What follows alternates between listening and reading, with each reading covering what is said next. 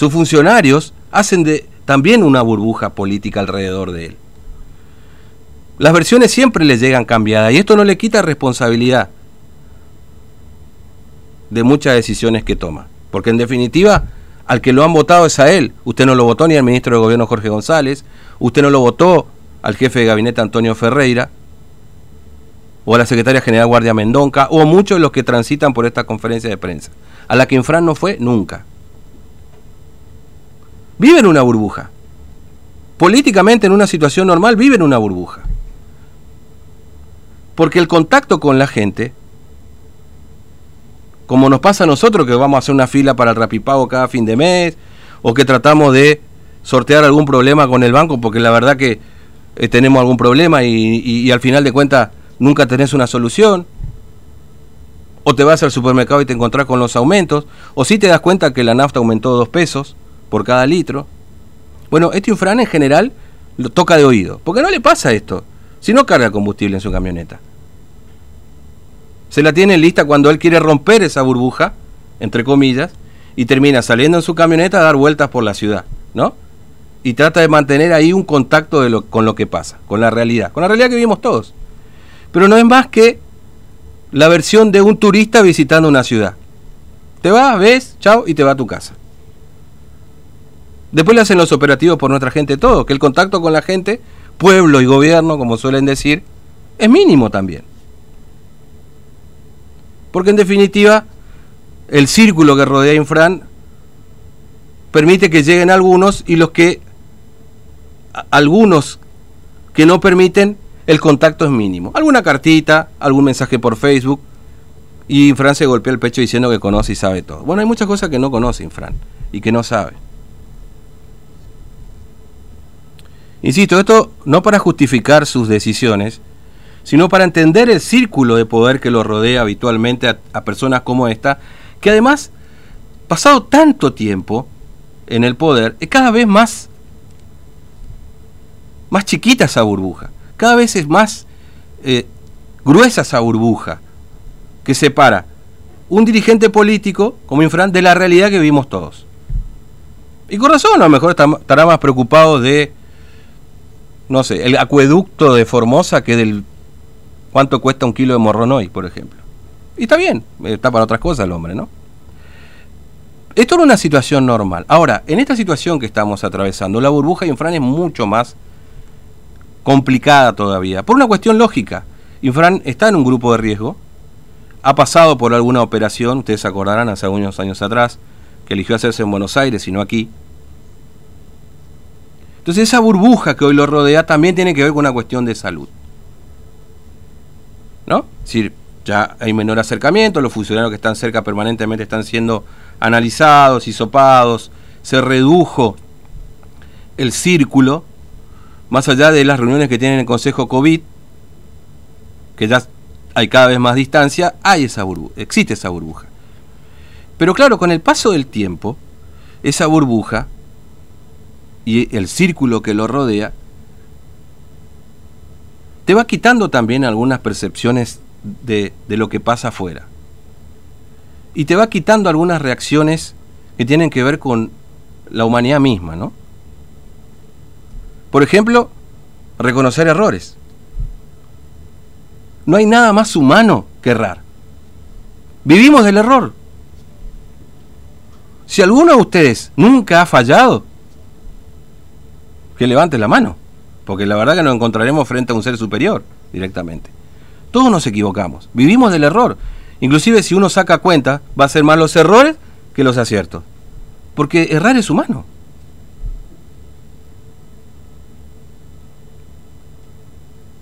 Pero este es un gobierno que no erra, que no pifia. Un gobierno perfecto. Y esto ha quedado demostrado ayer. Porque cuando se le pregunta de la situación de Carmen, Martías lo hace, le dice, mire, ha muerto la señora, la mamá, doña Aurora.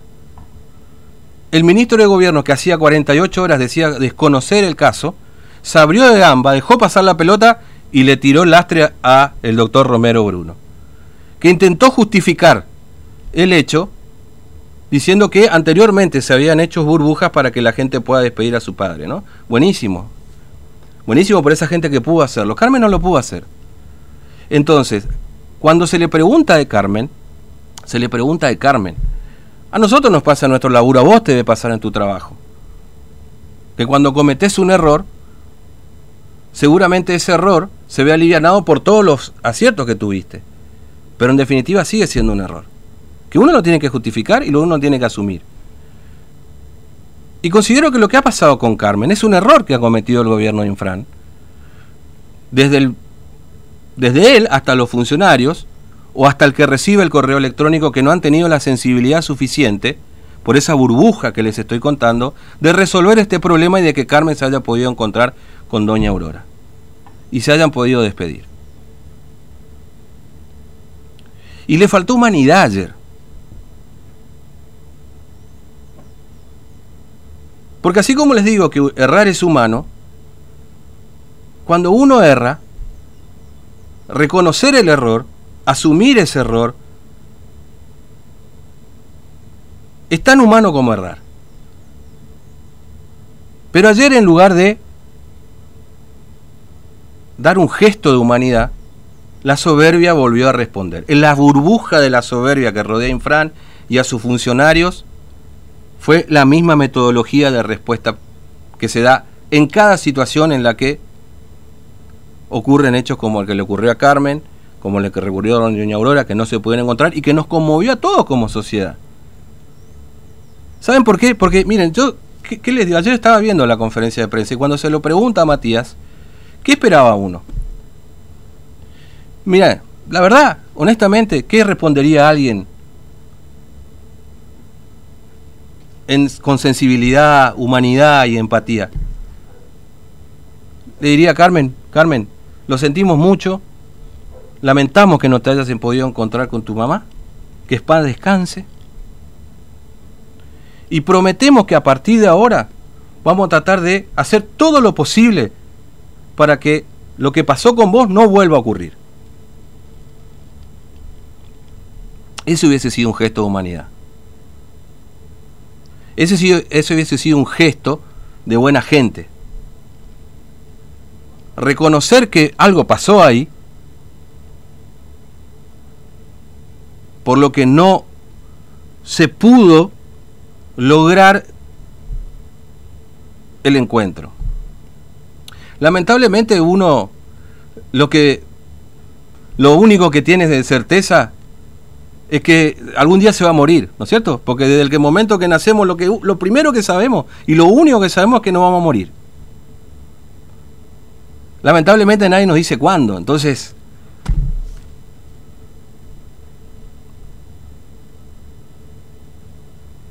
Nuestro tiempo finito en esta tierra hace que lamentablemente no podamos tener agendado cuándo se va a morir alguien como para ir a despedirnos, ¿no? La muerte siempre nos sorprende. Así no parezca sorprendente, no, no parezca sorprendernos porque ya parece inevitable, pero siempre termina impactándonos. Bueno, uno esperaba eso ayer, ¿no? Reconocer el error, decir, bueno, acá, la verdad, nos equivocamos, se traspapeló, no nos dimos cuenta. Que paz descanse, doña Aurora, perdón, Carmen, y esto para corregir lo que ha ocurrido, vamos a ponerle mucho mayor dedicación y que no vuelva a pasar. Que alguien no tenga que andar mendigando por los medios de comunicación poder despedirse de su familiar que se está muriendo. Y esta es la burbuja, la burbuja de tantos años que rodea a todos estos funcionarios, porque no es solo Infran, ¿eh? es Ferreira, Ibáñez, González, que están hace 15 años, 20 años en un mismo lugar. Entonces, claro, todo es, todo se reduce a, nos quieren sacar de acá.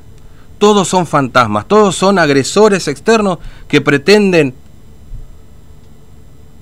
atacar este gobierno solidario con los formoseños. Y no es todo así. Ayer lo de Carmen lo ha demostrado. Insisto, le ha faltado humanidad. Porque es fácil hablar de solidaridad cuando no, no es con la tuya. ¿eh? Es fácil decirte y hacerte solidario cuando la plata de la coparticipación. Pero eso es lo que uno esperaba ayer, ¿no? O díganme si eh, la respuesta de los funcionarios del gobierno de Infran en esa burbuja que te estoy mencionando no hubiese sido la mejor solidarizarse, solidarizarse con el momento que estaba atravesando Carmen y que nos impactó a todos y no te digo, tuvo a centímetros hasta echarle la culpa a Carmen de lo que pasó ayer. ¿No les pareció eso? Es esa burbuja que le quita la sensibilidad, que le quita esa humanidad para entender lo que, nos, lo que todos estábamos pasando con la historia de Carmen. Porque veníamos todos pendientes, si ya le dieron el permiso, si no le dieron el permiso, porque había trascendido todo. Bueno, entonces acá lo que tendría que pasar es, o lo que tendría que haber pasado, lo que esperábamos todos, y esto lo digo como, como, como ciudadano, es haberle pedido disculpas a Carmen, a toda su familia, y prometer que esto no iba a pasar con otros formoseños. Que es cierto que pudo haber pasado con otros 100, 1000, que a lo mejor pudieron despedirse de sus familiares. Pero que no iba a volver a ocurrir. Pero Infran y todos esos funcionarios en esa burbuja de soberbia no le permitieron dar una respuesta empática, como se dice ahora. Y la solidaridad bien entendida, de la propia, del sentimiento de uno, no de la plata ajena. Bueno, esto no pasó ayer.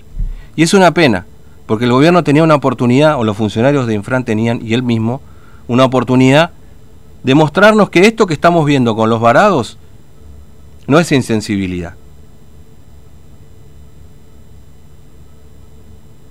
Ayer se perdió esa oportunidad.